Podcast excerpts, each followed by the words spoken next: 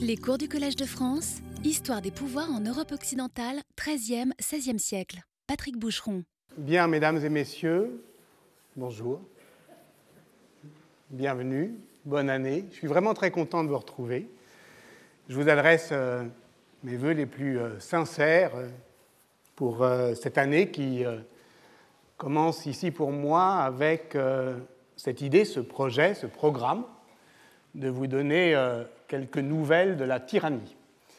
C'est le titre de ce cours, ou plutôt c'est son sous-titre, puisque plus prudemment, plus modestement, son véritable titre, c'est Fiction politique 2. C'est de tout cela dont je voudrais vous parler euh, aujourd'hui euh, dans euh, cette première leçon, qui est en fait une leçon d'introduction.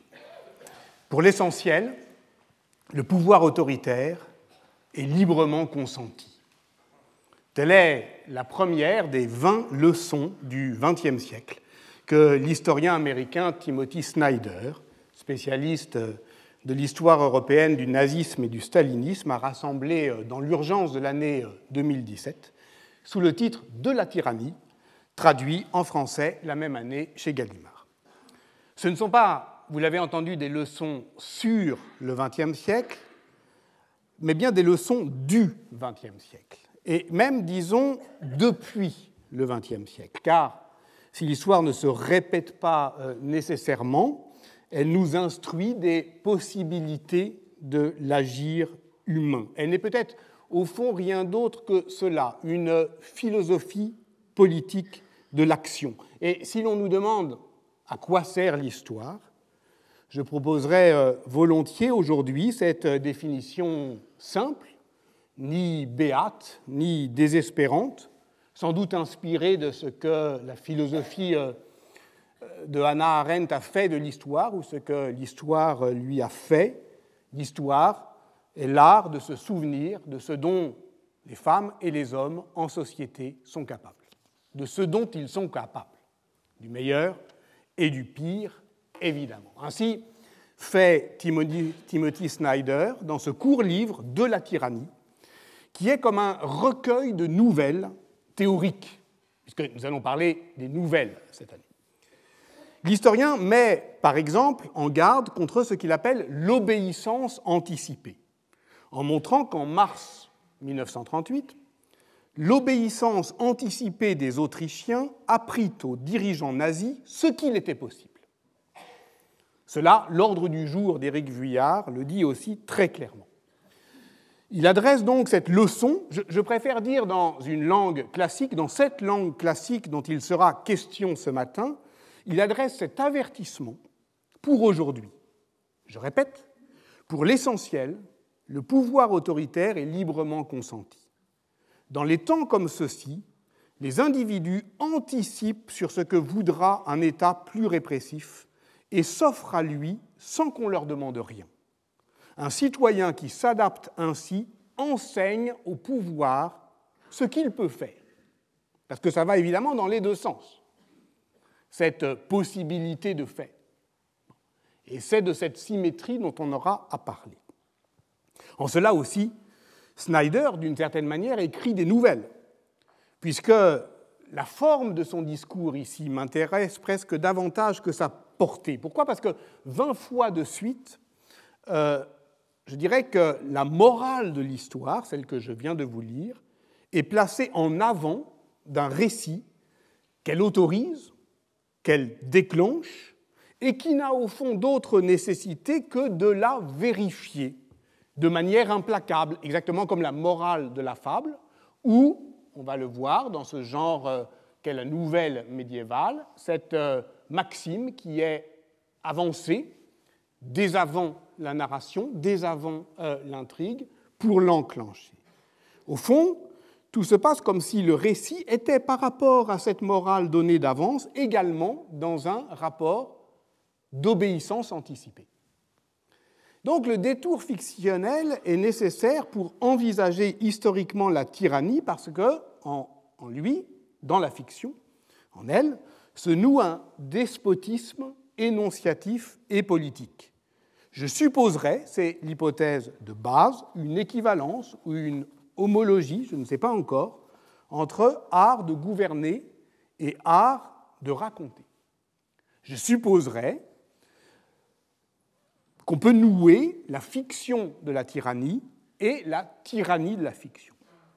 C'est par exemple ce que documente le roman hispano-américain du XXe siècle, et notamment ce sous-genre euh, narratif qu'on a appelé le roman du dictateur.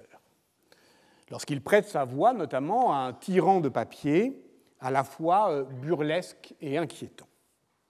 Tel est le cas par exemple du recours de la méthode d'Aléro Carpentier, paru en 1974. La plupart de ces romans paraissent euh, au tournant des années 70.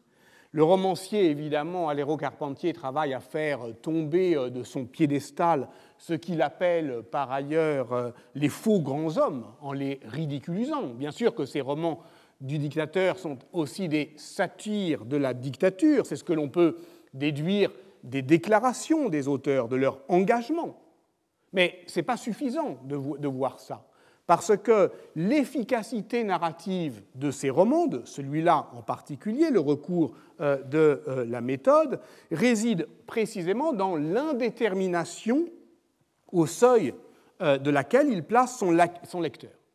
Il y a une méthode, elle est inspirée ironiquement du discours de la méthode de Descartes. Chaque chapitre emprunte au discours de la méthode une épitaphe donc ça indique ce qu'on peut faire, mais on ne sait jamais à le lire si, au fond, cette méthode s'adresse au caudillo pour user de sa tyrannie ou à son peuple pour apprendre à résister à sa tyrannie.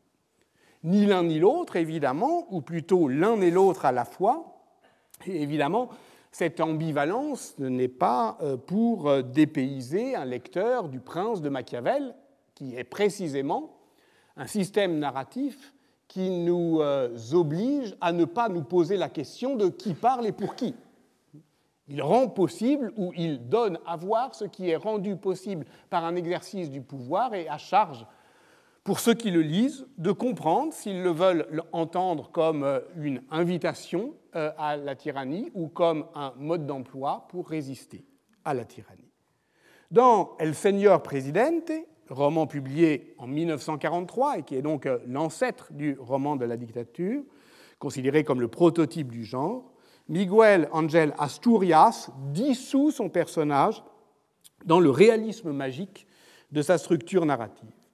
Le tyran est, inspiré du dictateur euh, guatémaltèque Estrada Cabrera. Il n'est présent au fond qu'à mesure qu'on parle de lui. Il est euh, comme un spectre dans une longue nuit rêvée, et c'est cet effacement qui le fait accéder au rang de mythe lorsqu'il se confond presque avec Tohil, le dieu sanguinaire du panthéon maya. Alors c'est une satire grandiose, tragique, qui est aussi une pantomime. Parce que la question que je voudrais poser ce matin, c'est que se passe-t-il lorsque le pantin se met à parler? Dans sa thèse, intitulée Écrire le pouvoir, les romans du dictateur à la première personne, paru en 2015, Cécile Brochard explore cet enjeu qui est un enjeu énonciatif, la première personne. C'est le tyran qui dit je, comme dans Moi le suprême, Yo el Supremo, du paraguayen Augusto Roa Bastos, qui est publié en 1974, et où le je est fracturé par la tyrannie, par sa propre tyrannie. Je cite, moi le suprême, il jette sa voix devant lui pour être entendu, écouté, obéi, bien qu'il paraisse muet, taciturne, silencieux, son silence est un ordre, ce qui signifie que dans le suprême, il y a au moins deux personnes. Il y a celui qui parle et celui qui se tait. Il y a celui qui se montre et celui qui se cache. Et celui qui est le plus puissant n'est pas forcément le plus véhément des deux. Autrement dit, en investissant la première personne du dictateur, la fiction mime le discours autoritaire, mais en même temps le mine, le fracture par une démultiplication des voix. C'est ce que le Colombien Gabriel Garcia Marquez appelle dans L'automne du patriarche, paru en 1975, le monologue multiple. Alors, c'est vrai que ce procédé littéraire n'est pas propre au roman hispano-américain. C'est vrai qu'étudiant les, les, autobiographies fictionnelles des dictateurs dans le roman européen du XXe siècle, Emmanuel Bouju, dans un livre qui s'appelle La transcription de l'histoire, il reconnaît une neutralisation de la fascination. Et nous devrons nous souvenir cette année de ce procédé poétique et de sa nécessité politique. Quels sont les moyens nécessairement fictionnels de neutraliser la fascination qu'exerce sur chacun d'entre nous le pouvoir autoritaire? Cette mise en échec de la stabilité euh, monologique. Subvertit donc, euh, je dirais, l'étymologie du dictateur, celui qui dicte. Parce qu'à ce moment-là, celui qui dicte devient lui-même dicté par la foule qui lui obéit, devient lui-même dicté par le narrateur de Gabriel Garcia Marquez, Nosotros, nous autres. Ainsi devient-il, je cite Gabriel Garcia Marquez, un bobard de l'imagination, un tyran pour rire, qui ne sut jamais où était l'envers et où était l'endroit de cette vie. Mais précisément, la puissance de la fiction politique vient du fait que ce chaos carnavalesque que l'on a au fait de mettre au crédit d'un prétendu baroque latino-américain n'est pas seulement subversif. Et c'est ça qui est évidemment inquiétant pour nous, parce qu'on peut croire que le pouvoir autoritaire a affaire à l'ordre et que lorsque on a un spectacle évident, grotesque, burlesque d'un désordre, il s'accuse lui-même. Mais non, pas nécessairement. C'est bien ça, effectivement, dont il faut être prévenu. Il devient ce désordre, ce chaos carnavalesque. Et voilà comment se venge le pouvoir de sa propre impuissance. Le cadre ordinaire de son exercice dans euh, euh, le cas effectivement d'un despotisme criminel de la dictature. Ainsi, Garcia Marquez décrit-il, je le cite, un palais aux portes grandes ouvertes dont le désordre fantastique empêchait d'établir où était le gouvernement. Le maître des lieux non seulement participait à cette triste foire, mais il la suscitait et la dirigeait. Bon, j'arrête là. Euh, c'est pour nous donner des idées ou des envies euh, de, comprendre avec des moyens littéraires et fictionnels cette, euh, euh, cette, cette, question, qui est une question pour aujourd'hui. Ce, ce, sous-genre narratif, le roman de la dictature, on peut dire que La fête au bouc de Mario Vargas Llosa, paru en 2000, qui est une splendide veillée funèbre de l'assassinat du dictateur Trujillo à Saint-Domingue, marque à la fois, je dirais, le, point d'orgue et l'adieu. La question étant, pourquoi le peuple ne recouvre-t-il pas sa liberté après la mort du dictateur? Qu'est-ce qui survit au pouvoir autoritaire? Sinon ce que Simon Bolivar appelait sur son lit de mort en 1830 de petits tyrans presque imperceptibles. Euh, beaucoup plus inquiétant parce que spectraux, en fait. Et voilà euh, de quoi, je crois, élargir la perspective au-delà du face-à-face européen entre histoire et littérature, qui se réduit euh, souvent dans la réflexion contemporaine à un vis-à-vis euh, un peu étouffant entre une certaine littérature, un genre romanesque, et une histoire, celle de la Seconde Guerre mondiale. On, le, voit bien qu'une des leçons du XXe siècle, envisagée dans sa mondialité, si on ouvre un peu voilà, les perspectives, eh euh, euh, nous permet d'y voir plus clair. Mais seulement voilà, moi je suis euh, médiéviste, donc je pense qu'il n'y a pas que le XXe siècle pour nous donner des leçons. Ou plus exactement, que les leçons que donne le XXe siècle viennent de loin, de très loin, d'un passé accumulé qu'on appelle improprement le présent. J'aimerais, je l'ai dit, vous donner cette année des nouvelles de la tyrannie, mais des nouvelles anciennes ou plus exactement des nouvelles qui nous viennent d'un temps ancien, en l'occurrence de l'Italie médiévale. Je le promets, dès la semaine prochaine, nous nous installerons dans la société urbaine de l'Italie du XIIIe au XVIe siècle et nous tenterons de nous y maintenir. Et si je dérive trop, je compte sur vous pour m'avertir. Je me donnerai donc un corpus, et un corpus seulement, celui de la novellistica italienne, et en fait essentiellement toscane, c'est-à-dire cette littérature de nouvelles qui se développe dans l'effet de souffle de la euh, révolution narrative du Décaméron de Boccace et euh, qui anime une société que j'appellerais dantesque. Je donnerai des nouvelles euh, de la tyrannie pour aujourd'hui, mais à partir d'une analyse serrée de ces nouvelles italiennes de la fin du Moyen Âge qu'on présentera tranquillement, qu'on apprendra, je l'espère, à, lire, à comprendre, qui mettent en scène des, des tyrans qui, de leur vivant même, sont devenus des personnages de fiction. Voilà le programme que je me donne cette année, que je vous propose cette année. Mais tout cela la semaine prochaine. Aujourd'hui, je me contenterai de justifier le titre Pourquoi ces nouvelles de la tyrannie constituent-elles le deuxième volet de la réflexion sur les fictions politiques engagées l'année dernière? J'avais déjà le projet en 2017 d'envisager la tyrannie en dévisageant le tyran.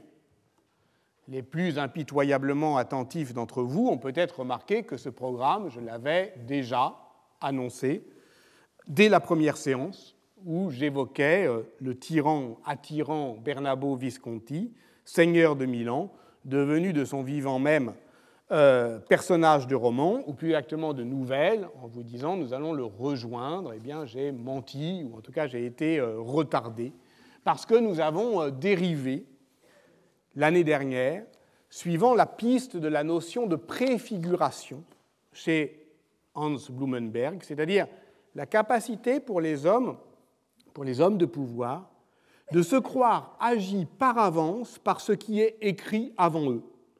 La fiction garantissant euh, à l'action la certitude de la décision. Par exemple, Plutarque dit que Alexandre le Grand savait ce qu'il avait à faire parce qu'il avait lu l'Iliade et qu'il se croyait préfiguré par Achille.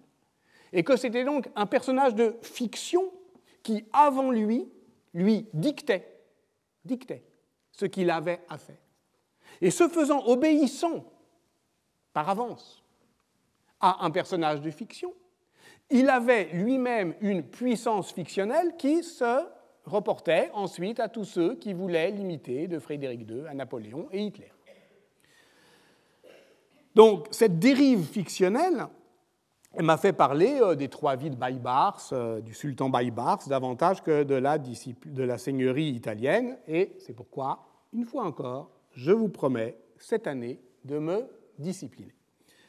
Mais pourquoi ai-je été l'année dernière dit indiscipliné? C'est parce que nous nous sommes heurtés pour différentes raisons, certaines euh, liées à l'actualité, vous vous en souvenez peut-être, à cette difficulté de démaquiller le réel quand le despote désespère par avance la satire en étant lui-même sa propre caricature.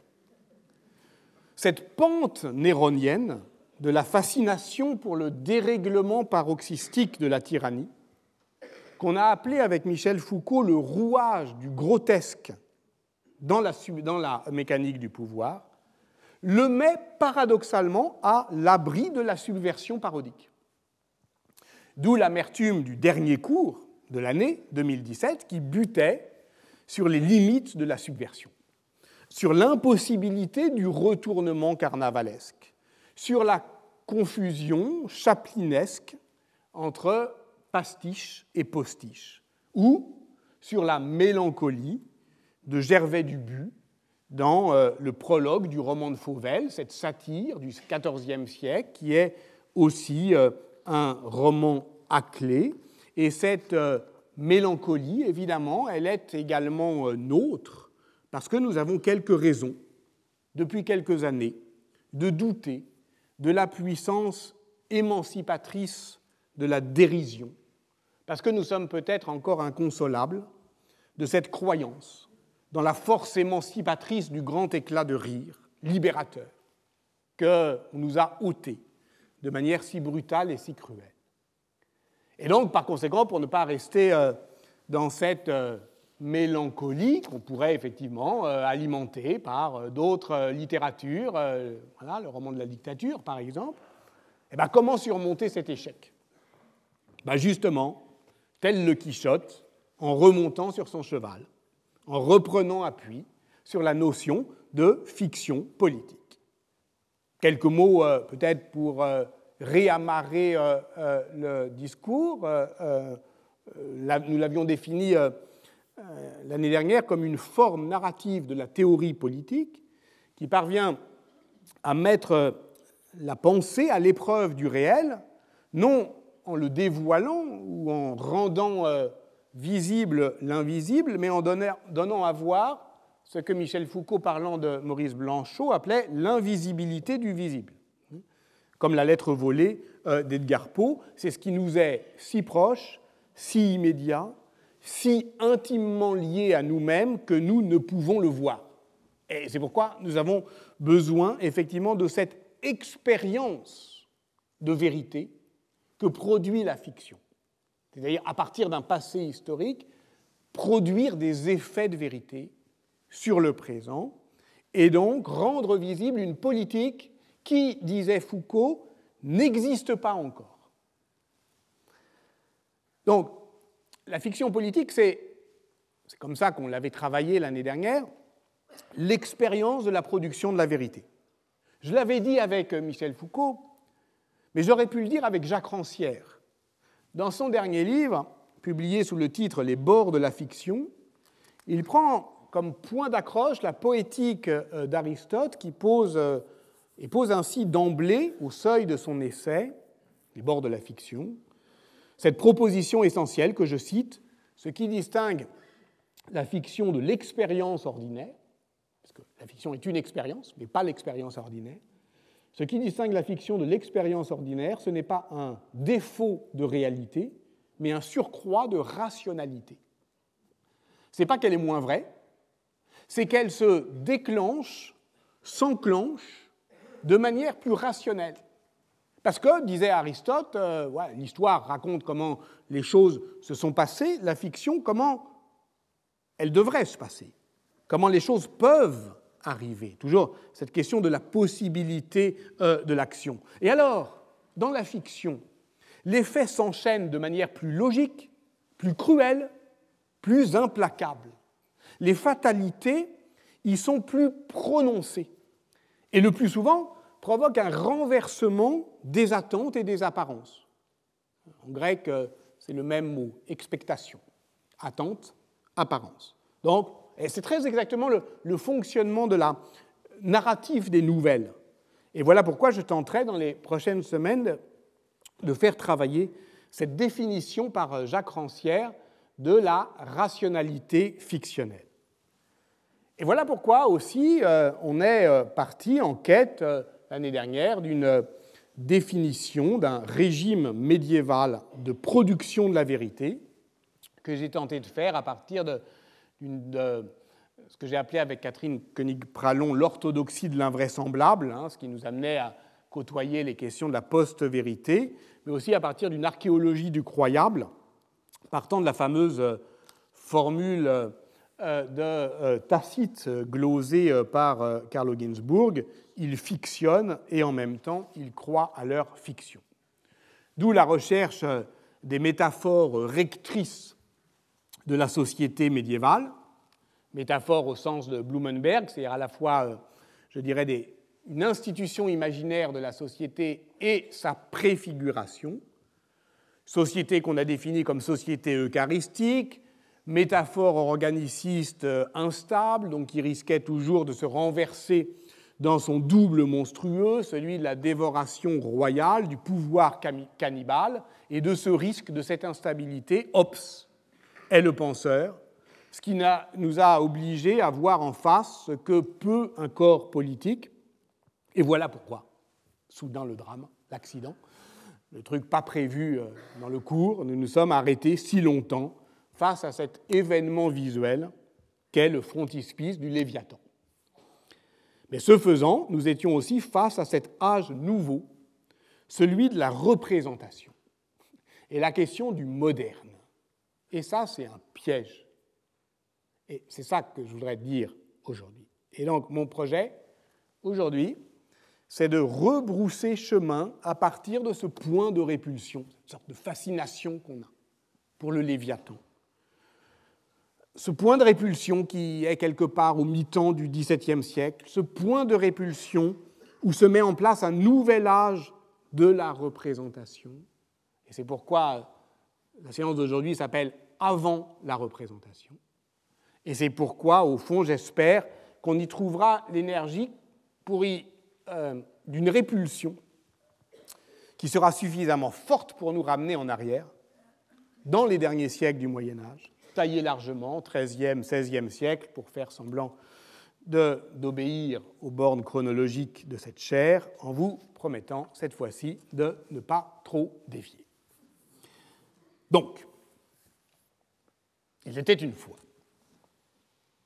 au matin, un enfant de 8 ans, accompagné de sa mère, pénétrant au couvent des Augustins où se réunissaient les magistrats du Parlement de Paris, tous habillés d'écarlate, solennels et droits, dans leurs grandes robes rouges.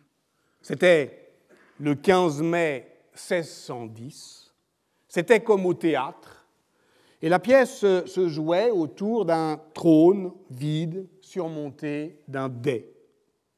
Était-elle comique ou tragique, cette pièce? Il y avait du comique dans la manière qu'avaient les parlementaires de se chamailler pour occuper euh, les sièges en haut et à droite du fauteuil vide, quatre évêques euh, qui crient, qui s'agitent, le président Achille de Harlay qui s'oppose à eux, mais l'enfant a huit ans, il n'a pas le cœur à rire. Son père s'est fait assassiner quelques heures auparavant, la veille, 14 mai 1610, en fin d'après-midi, dans la rue de la Ferronnerie. Son père, c'était Henri IV. L'enfant, c'est le jeune Louis XIII, nouveau roi de France. Ce qui se joue dans ce théâtre du pouvoir n'est pas une représentation du pouvoir, c'est le pouvoir lui-même. Parce que l'avenir de la monarchie royale, dépend à ce moment-là de la manière que les parlementaires euh, ont, vont effectivement, euh, euh, la manière dont les parlementaires vont effectivement se disposer de part et d'autre du lit de justice, puisque c'est ainsi qu'on désigne cette estrade rehaussée, un siège royal entouré d'un dais, d'un ciel, couverture et chevessier, c'est-à-dire d'une tenture enveloppante. Et, la chamaillerie, en fait, euh, bah, c'est pour décider si, euh, au fond, alors que le roi euh, est mineur, la régence va être, d'une certaine manière, aux mains des parlementaires qui s'approcheront du dais, ou si le pouvoir royal est suffisamment inentamé pour ne pas être blessé par sa minorité. C'est ce qu'on appelle un lit de justice. Enfin, le lit de justice, ça désigne, euh, dans les deux derniers siècles du Moyen, du Moyen Âge, les séances solennelles du Parlement où le roi euh, est présent, généralement à l'occasion des grands procès euh, politiques. Par exemple, c'est le cas du procès du duc Jean II d'Alençon à Vendôme en 1458, qui est visible dans une très somptueuse miniature peinte par Jean Fouquet en frontispice du fameux Boccace de Munich, tiens, Boccace, euh, une traduction française par Laurent Premier Fait euh, euh, du De Casibus Virorum Illustrium. Mais la cérémonie du lit de justice prend à partir du XVIe siècle, et notamment du règne de François Ier, une autre dimension, celle d'une séance solennelle du Parlement au cours de laquelle le souverain impose sa volonté en des affaires fondamentales qui touchent euh, le droit public, reprend sa justice euh, déléguée et même à partir du XVIIe siècle réplique aux remontrances. En fait, on dit écrase les remontrances parlementaires par l'exercice arbitraire de son pouvoir royal. Dans euh, l'école cérémonialiste américaine, dans la lignée de Kantorowicz, c'est une historienne, Sarah Hanley, qui s'est fait euh, l'analyse de cette cérémonie du pouvoir qu'elle appelle le forum constitutionnel, disons une institution rituelle euh, euh, par laquelle se sépare le pouvoir monarchique du roi des pouvoirs judiciaires des parlementaires. Et ce qu'elle démontre, c'est que c'est une innovation politique de François Ier, qui convoque trois lits de justice de 1527 à 1537, mais qui se donne comme une renaissance d'une tradition médiévale oubliée. Autrement dit, l'institution se fonde d'emblée dans la fiction politique, au premier sens du terme, hein, un principe imaginaire sur lequel vient euh, s'enchaîner, s'engrainer toute une suite rationnelle de causes et euh, d'effets.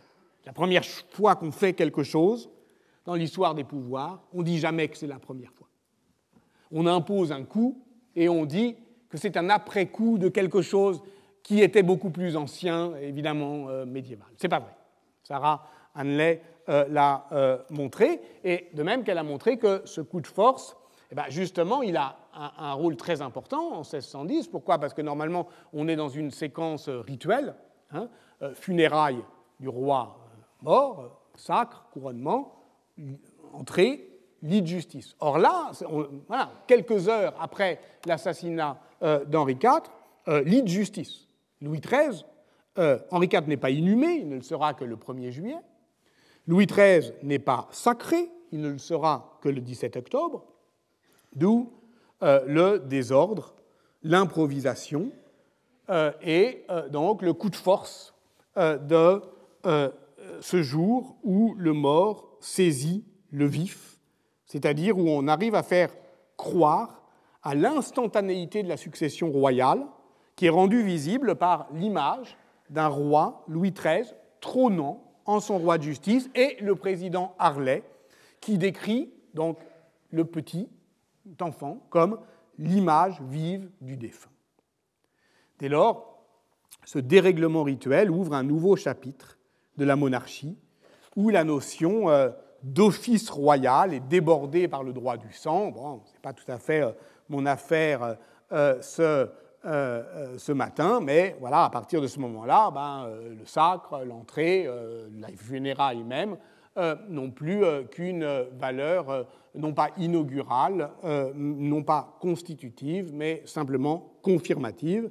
Et dès lors s'ébranle la théologie politique des deux corps du roi, dont Kantorowicz a décrit euh, l'histoire, mais dont il a décrit l'histoire à rebours, puisque, euh, vous en souvenez, on en avait parlé l'année dernière peut-être, euh, à partir de ces scènes affolantes du Richard II, où Shakespeare met en scène la débâcle de cette fiction juridique qu'est la gémellité constitutive du corps mortel du roi avec la puissance immortelle de la royauté qui lui survivra, et cela ne devenant euh, compréhensible, visible que lorsque ça se défait, et c'est pourquoi, effectivement, euh, euh, Kantorowicz, dans Les deux corps du roi, commence par cette scène shakespearienne.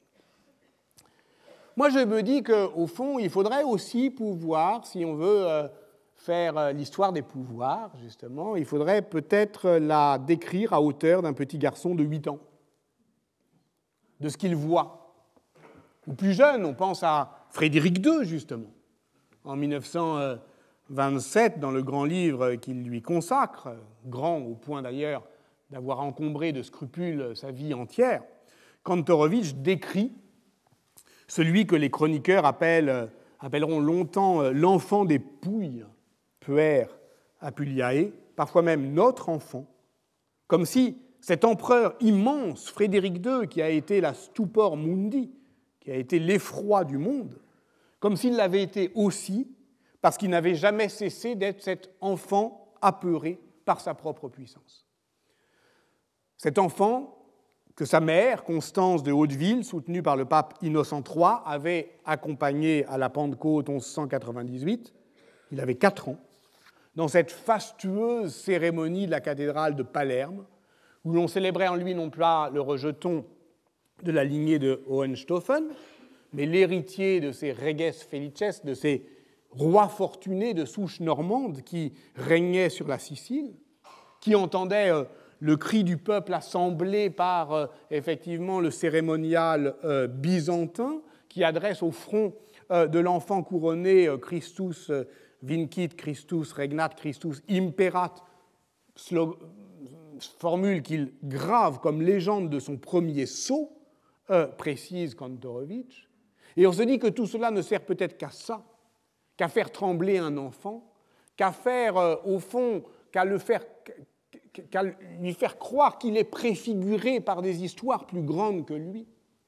C'est ce que Gilbert Dagron dit euh, magnifiquement, je trouve, euh, et avec grande subtilité dans son livre Empereur et prêtre, étude sur le césaropapisme byzantin, où il décrit euh, les filtres, les frôlements des parcours cérémoniaux de l'empereur à Constantinople, qu'on couronne, qu'on découronne, on lui fait franchir des seuils et puis il revient, on lui montre au fond, on rectifie sans cesse euh, des, parcours, on, le fait transgresser des seuils et puis euh, ensuite on le ramène à la voie droite parce qu'il ne s'agit pas d'exalter le prince, il s'agit de le corriger de le ramener à la voie, droite. Et pour le faire ramener à la voie droite, eh bien, il faut lui faire voir où est la transgression.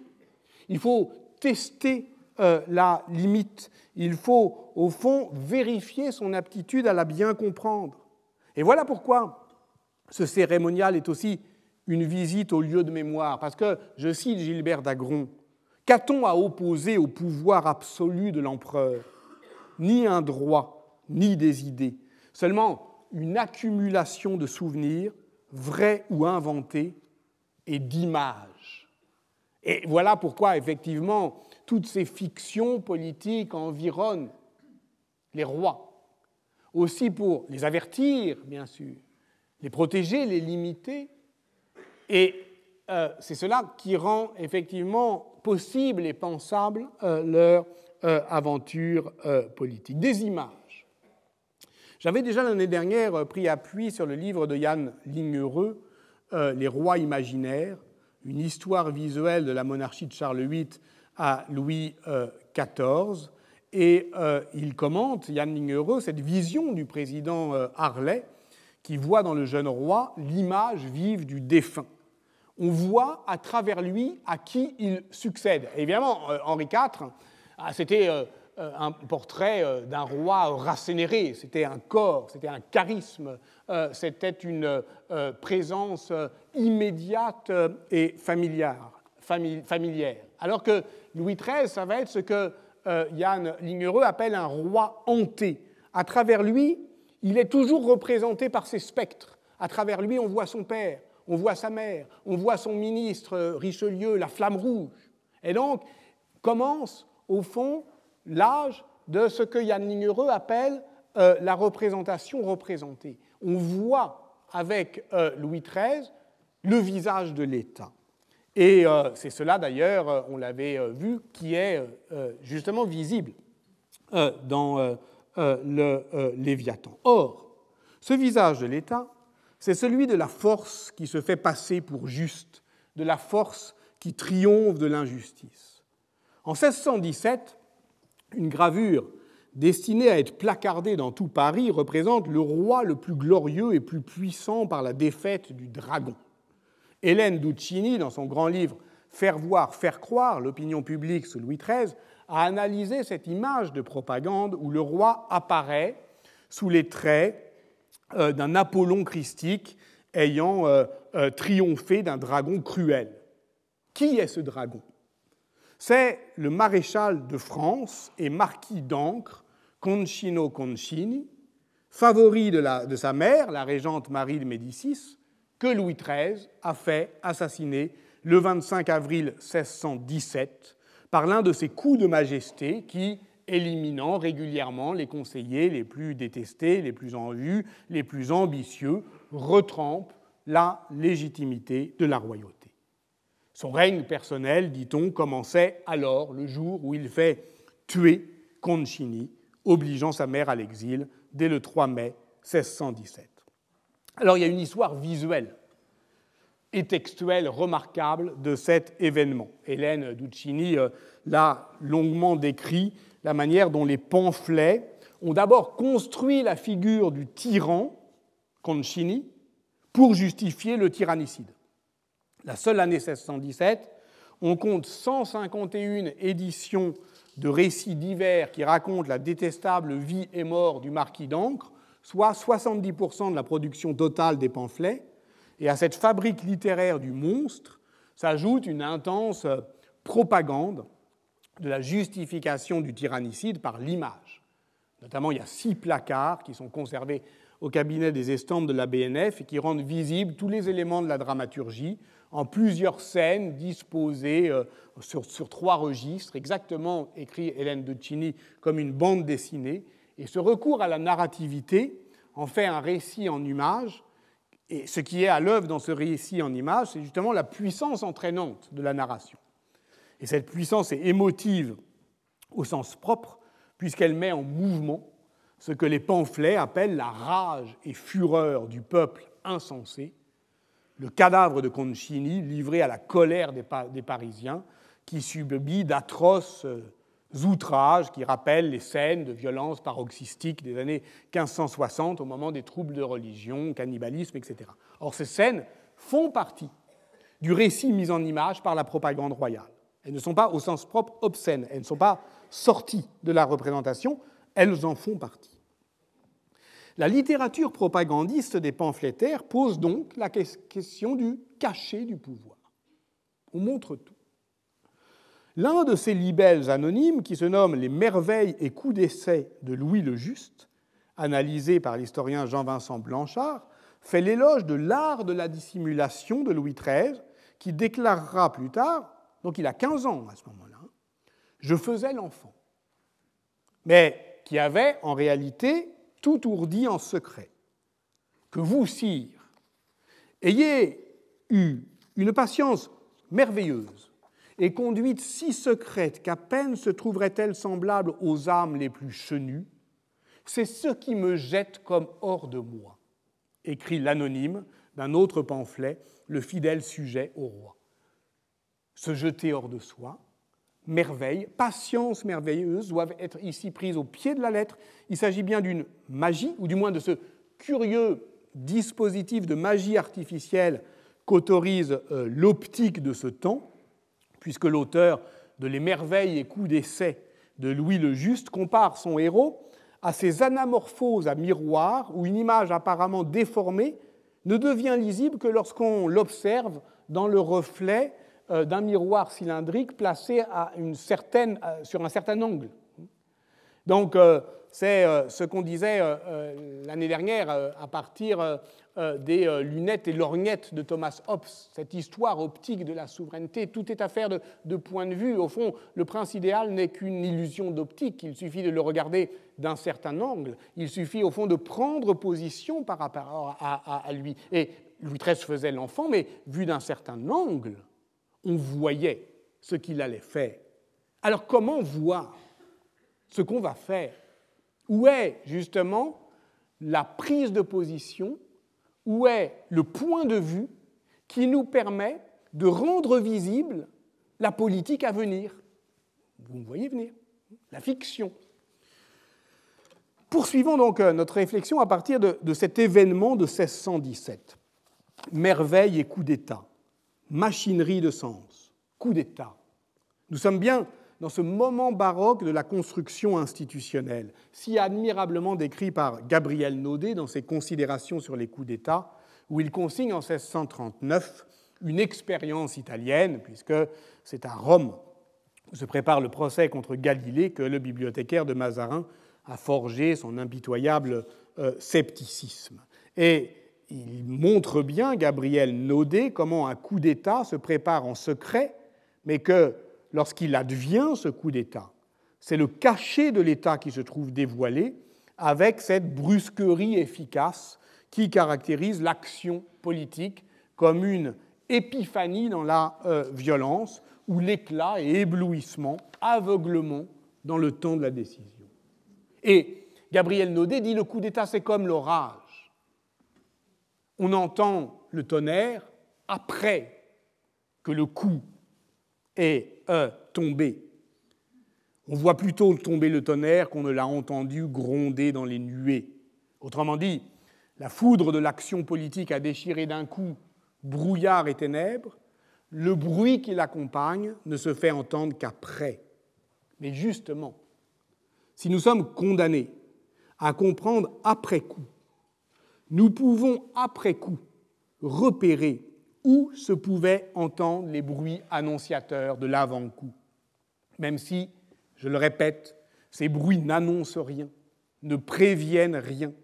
Ils sont comme les précurseurs que s'inventent les auteurs dans les fictions de Borges. On les comprend après, on les repère après, lorsqu'on fait des généalogies à rebours, comme des plagiats par anticipation. L'histoire ne sert à rien d'autre qu'à ça, qu'à comprendre après coup, depuis euh, Machiavel, depuis Marc Bloch. Or, justement, la fiction politique est cette loupe, ce, ce point de vue qui permet de voir gronder les nuées. C'est par la fiction que s'observent, mais après coup, les signes avant-coureurs. Quelques mois avant ce coup de majesté que constitue l'assassinat de Concini, Louis XIII avait fait donner à la cour un ballet, un ballet dansé de grande ampleur, dans lequel il avait dansé lui-même. C'était le dimanche 29 janvier 1617 dans la grande salle du Louvre et le ballet s'intitulait La délivrance de Renaud. Du fait de l'ampleur des moyens musicaux, chorégraphiques, scénographiques mobilisés, c'est un événement dans l'histoire du ballet dansé et le dossier complet a été publié en 2011 euh, sous la direction de Greer Garden parce que les décors, les machines, les costumes, l'orchestration, les pas de danse, au fond, on sait presque tout de ce spectacle royal qui a duré deux heures et demie, dont on, dit, euh, dont on lit dans le journal de, Jean Héroard, le, médecin de Louis XIII, qu'il a captivé euh, l'auditoire, qu'il l'a même terrorisé. Parce qu'à la fin, lors de la scène finale, il y a une troupe de fantassins armée de piques qui fait mine de charger le public. Comme dans un mauvais, euh, une mauvaise représentation théâtrale. Euh, voilà, parce que la force de ce pathétique euh, politique, cette force de frappe, hein, comme on dit la frappe de la monnaie, là c'est évidemment le portrait du roi qui frappe, mais c'est la même frappe. Ces machines à effet du théâtre classique produisent un assujettissement par, par éblouissement unanime. Et comme l'a montré euh, Sylvaine Guyot dans son travail sur le corps euh, racinien, il faut attendre la femme racinienne, il faut attendre euh, l'irruption de cet éblouissement qui ne cogne pas, qui adoucit la force de l'éclat par un charme puissant et délicat, dont la douceur ne fait pas défaillir la représentation pour que le théâtre soit encore possible. Parce qu'à ce moment-là, l'assaut final, bah, c'est ce qui met fin à la représentation. Cette représentation a été conçue par euh, Étienne Durand. Le livret a été inspiré de la Jérusalem délivrée du Tasse. Durant la première croisade, le chevalier euh, chrétien Renaud, qui était euh, ensorcelé par les charmes d'Armide, une magicienne musulmane, est libéré par ses compagnons d'armes. Et ce ballet donc, décrit la délivrance de Renaud, qui va sortir d'une caverne merveilleuse, qui va aller vers la lumière, qui va se délivrer de la tyrannie d'une femme par le feu purificateur d'une violence débridée, qui va le faire parce qu'il va se voir dans le, dans, le, miroir que lui euh, euh, tend le bouclier d'un de ses... Euh, de, ses compagnons, et alors c'est comme un reproche mutique, et alors il se voit amolli, il se voit affaibli, et il décide donc de se délivrer délivré du pouvoir d'une femme. Donc euh, évidemment, c'est un roman à clé, tout le monde est un peu terrorisé, on voit ça, on sait ce qui se passe. On sait qui est Marie de Médicis, on sait qui est Louis XIII, quel âge il a, quel euh, désir il a effectivement de prendre le pouvoir. Et si on ne le comprend pas, un texte vient intitulé Discours au vrai du ballet dansé par le roi, l'explicite encore plus clairement. Le roi découvre sa propre force ce feu purificateur qui, je cite le discours au vrai, va rappeler tous les sujets à leur devoir et les purger de tout prétexte de désobéissance. Donc, il n'est pas douteux que la délivrance de Renaud soit à la fin janvier 1617 la théâtralisation du projet politique de Louis XIII. de se délivrer de l'envoûtement maternel et de s'en délivrer violemment. Il n'est pas douteux que, comme l'écrit euh, Pierre-Louis Rosenfeld, ça soit ce qu'en psychanalyse on appelle un acting out, c'est-à-dire euh, une parade qui laisse transparaître ce qu'elle cache. Mais précisément, ce n'est pas en termes psychanalytiques qu'on doit décrire cette fiction politique. C'en est bien une. Elle montre par anticipation la politique à venir, mais bien dans le lexique baroque de la théâtralité du politique. On a bien ici l'avant-coup de l'assassinat de Concini comme un avertissement politique, mais qui ne prévient pas l'événement, parce qu'il reste Concini, sans que quelque chose qui ne va pas, mais pas au point de, fuir. Donc, euh, ça lui donne par avance son sens, tout en préservant intact, inentamé, sa soudaine, sa merveilleuse brusquerie. Et dès lors, quand le coup aura lieu, il deviendra lui-même théâtral.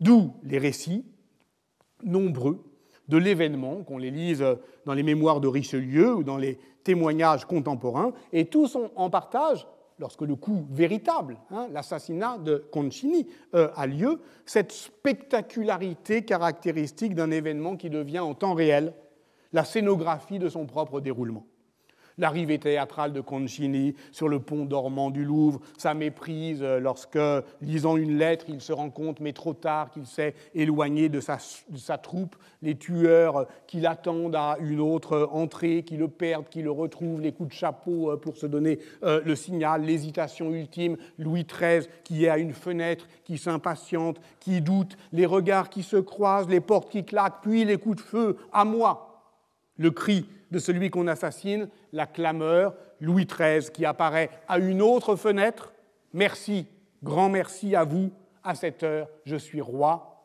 rideau.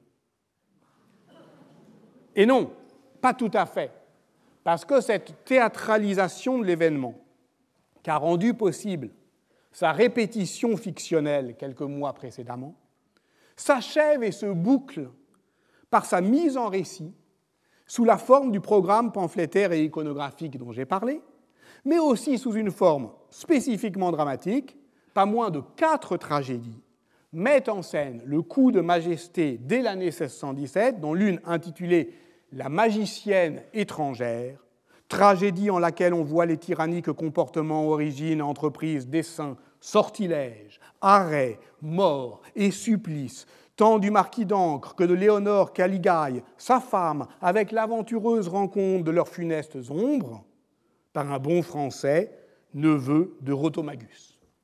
Attribué plus tard à Pierre Mathieu, vous pouvez euh, la euh, euh, lire en ligne, La magicienne étrangère reprend tous les motifs merveilleux de la délivrance de Renaud, et notamment les personnages des furies, des spectres, des méchantes enchantresses, pour justement eh bien, faire que la fiction a le dernier mot. Alors quel est le rôle du roi lui-même, puisque je prétendais faire aussi l'histoire des pouvoirs de cette hauteur-là, il a 15 ans. Euh, quel rôle il joue? Il ne joue pas le rôle de celui qui va se faire délivrer. Ça serait le maître même un temps, même dans l'ordre de la représentation, dans l'embarras. Celui qui va le, délivrer, le roi est tenu, enfin Renaud est tenu par euh, euh Luynes, qui est un gentilhomme, euh, un de ses gentilshommes favoris, qui va d'ailleurs aura un rôle déterminant dans l'assassinat de, de, Concini. Mais Louis XIII tient plusieurs rôles, ce qui le rend omniprésent. Il joue le rôle du chef, Godefroy de Bouillon. Qu'est-ce qu'un roi sinon quelqu'un qui joue le rôle d'un roi? Mais il joue aussi le rôle du démon du feu purificateur. Et cette ambiguïté ressort, comme l'a montré Marc Franco, du ballet burlesque, qui résulte du refus de la clôture allégorique, un tel et un tel. Donc là, on a une forme ouverte, inaccomplie, qui accueille l'ambivalence carnavalesque. Est souverain celui qui joue des codes et des transgressions au risque euh, de s'y brûler? Alors là, le roi flambe, mais ce n'est que merveille et machinerie baroque. Il joue euh, des codes carnavalesques, mais pour mieux rétablir son autorité. S'il y a fiction politique, elle est de bout en bout maîtrisée, comme orchestré. Et euh, comme euh, le remarque Giovanni Carreri dans une étude sur la conformation affective entre les gestes du danseur et ceux du roi dans la délivrance de, Roland, dans un livre d'ensemble sur l'iconographie de la Jérusalem délivrée, il y a une actualité politique de ce ballet, mais il y a aussi une actualité anthropologique. Il s'agit bien d'une inversion carnavalesque, mais au fond, le carnaval est perverti aux fins du pouvoir. Le désordre burlesque trouve l'efficace et la grâce d'un rite de renouveau, comme la fête au bouc de Vargas Llosa, comme euh, effectivement euh, ce désordre, ce chaos euh, de la tyrannie. Le roi est d'abord le démon du feu, faisant les gestes de la guerre et de l'amour, avant de se transformer en Godefroy et avant de capter cette puissance brute pour la régénérer, avant au fond de troquer son costume de démon du feu, un miroir fragmenté d'or et d'argent, par son costume de roi juste, criblé de pierres précieuses, parce qu'il a au fond transformé et intensifié la force démoniaque du feu en roi soleil. Exprimé dans la sémiologie de Louis Marin, sur laquelle je voudrais terminer, nous dirions ceci. Le ballet met en scène côte à côte l'exhibition de la force et la représentation du pouvoir car la représentation est cette opération qui met la force en réserve dans les signes, qui fonde le pouvoir, mais le pouvoir n'est rien d'autre que cela, la manifestation de cette capacité qu'a l'usage légitime de la force de s'exprimer sous une forme symbolique. Puisque nous allons nous confronter cette année à cette question des fictions politiques sous l'angle de la tyrannie, comment ne pas se laisser attirer une dernière fois par cette philosophie puissante de la représentation pascalienne, dont Louis Marin a donné en 1978 une expression d'une vigueur inoubliable dans son livre Le récit est un piège. J'en rappelle pour terminer l'argument. Il ne s'agit pas seulement ici des pièges du discours, la manière qu'on a d'en user pour faire croire ou pour faire taire. On ne parlera pas seulement de rhétorique, mais bien de narration le récit est un piège quand le piégeur, c'est-à-dire le narrateur, se dissimule. Alors, le lecteur peut croire qu'il entend le récit des événements par eux-mêmes, que c'est l'histoire qui lui parle et qui lui délivre sa sentence, que le XXe siècle délivre sa leçon et que l'historien juste la laisse passer. Mais qui dissimule le narrateur dans son récit? Le pouvoir dont il s'autorise.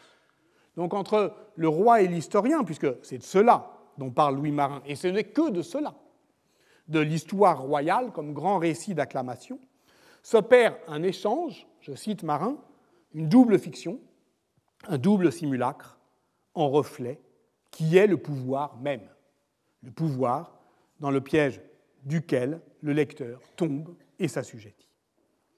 Cette histoire royale n'est pas seulement la chronique des rois, mais la scène originelle, pascalienne de tout pouvoir, sa fiction politique au sens premier, c'est-à-dire le conflit tragique entre la force et la justice. La justice, on en parle. On en parle interminablement parce qu'au fond, on ne sait pas ce qui est juste. La force, on n'en parle pas. On la reconnaît, on la subit. Mais seulement, voilà le mythe fondateur. Un jour, la force, au lieu de frapper, à parler. C'est ce que écrit Louis Marin. Au lieu de se faire craindre par sa nécessité même, par sa nécessité même, de faire la guerre pour s'assurer qu'elle était la plus forte, elle s'est investie dans les signes qui la désignent, elle s'est mise en représentation, elle a tenu discours. Un discours qui répète seulement ceci, quelle est la vérité et la justice. Voilà défini par Louis Marin l'âge de la représentation tel qu'il se met en place dans les années 1630. Est-il imparable? Non. Car voici venir un faible. Il est assujetti, mais malin et rusé. Il trouve le moyen de retourner la force du pouvoir contre le pouvoir lui-même. Avec quelques brèves machinations, ce conteur fait en sorte que le pouvoir, par sa force même, se contredise, s'accuse, se déclare injuste, de façon très reconnaissable et sans dispute. Et alors, écrit Louis Marin, quel intense plaisir. Je cite encore, ce narrateur léger et habile racontera des histoires et non plus l'histoire. Il ne tiendra pas de discours critique sur le récit, mais il dira des récits dont toute l'efficace tiendra à ce que, pour un moment, il compte au pouvoir la façon dont le pouvoir se raconte, et du même coup, le piégera à son propre piège par le plaisir que le pouvoir y prend. Ainsi, La Fontaine, Retz ou Perrault. De fait, dans la suite du livre, Louis Marin démonte quelques-unes de ces brèves machinations, depuis cette fable de La Fontaine, intitulée Le pouvoir des fables, jusqu'au conte de Perrault sur le chaboté. Le premier, La Fontaine, tente de vaincre le crépuscule des sagesses séniles. Le monde est vieux, dit-on, je le crois. Cependant, il le faut amuser encore comme un enfant. Le pouvoir des fables est donc celui qui consiste à distraire le pouvoir, à le laisser se disperser dans le plaisir qu'il prend à écouter un conteur habile. Un conteur qui lui racontera l'histoire, par exemple, de la conquête du pouvoir absolu par le plus jeune des fils d'un pauvre meunier aidé de son chat. Vous connaissez l'histoire, racontée par Perrault. C'est l'histoire d'un animal qui veut sauver sa peau, un chat, mais il est faible. Ou faible, écrit Louis Marin, il ne sert à rien d'accuser la force, ou de la contredire, ou de demander sa soumission à la justice. Il ne lui sert à rien de tenir le discours de la justice contre la force, car celle-ci, s'exerçant quand même, dira que le juste est injuste et que c'est elle qui est juste. Et la justice du juste, dès lors, ne saura prévaloir contre la justice du fort. Ce discours de la force, la force qui a dit un jour, pour toujours, qu'elle était juste, se nomme pouvoir. Alors doit-on travailler à le piéger, en se dissimulant, en s'immobilisant, en faisant le mort? Les bêtes savent faire ça. Et c'est ainsi que commence le chat, en piégeant un jeune lapin peu instruit encore des ruses de ce monde. Cette fois-ci, c'est Perrault que je cite. Mais lorsqu'il s'agira de piéger les hommes, de piéger l'ogre, alors c'est autre chose. Il faudra user de tactique, il faudra user de discours, il faudra user de noms propres, le marquis de Carabas, il faudra user de récits. Ainsi le chat devint grand seigneur, ainsi mange-t-il le mangeur? Ainsi devient-il le roi de ses divertissements? Ainsi, l'animal intrépide réorganise les signes pour piéger la fiction du pouvoir. Sa ruse rend visible la fondation imaginaire de l'ordre du monde, en même temps qu'elle fait advenir, en son sein, tenu pour réel, un autre monde possible. Disons une fiction politique où un fils de meunier peut devenir le gendre d'un roi. Nous sommes nés de cette tâche de la représentation.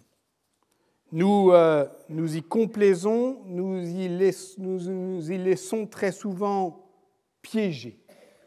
Et voici pourquoi nous peinons donc à sortir de son piège narratif, ce que peut être la mésaventure qui m'est arrivée l'année dernière. Mais il le faut pourtant pour contrevenir à cette fiction politique qu'est l'histoire lisse, fatale, inexorable de la souveraineté, qui ne serait orientée que vers une seule pente, celle du pouvoir euh, absolu. Il le faut pour l'assouplir et la compliquer en une authentique histoire des pouvoirs. Alors, nous repartirons en arrière dès la semaine prochaine, je vous le promets. Nous écouterons la leçon des bêtes, celle des fables, des contes, celle d'avant la représentation, celle des brèves machinations de la novellistica italienne. Nous partirons en compagnie de Boccace, Sacchetti, Sermini, Sercambi, tant d'autres, narrateurs habiles et légers, écrivait Louis Marin, qui eurent l'ambition de se délivrer de l'histoire avec un grand H en se racontant des histoires. Merci. À la semaine prochaine. Retrouvez tous les contenus du Collège de France sur www.colège-2-france.fr.